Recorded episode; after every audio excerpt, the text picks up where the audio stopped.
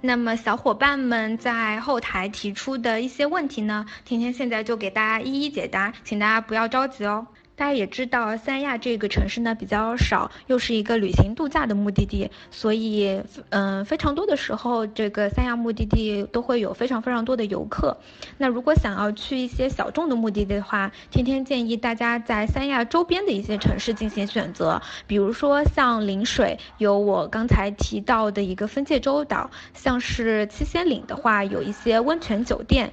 这些地方呢都是比较小众也比较好玩的。论海景和沙滩质量的话，肯定还是亚龙湾的酒店比较好。但是大东海的优点就在于它的性价比又高，它的交通又便捷，我们进行吃喝玩乐都比较的方便。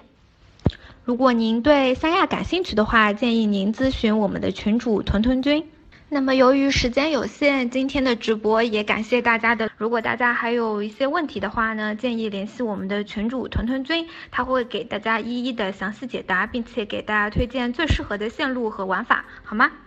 那如果还有感兴趣，非常期待天天的下一次介绍的话，请各位多多关注我们的青剑旅行啦。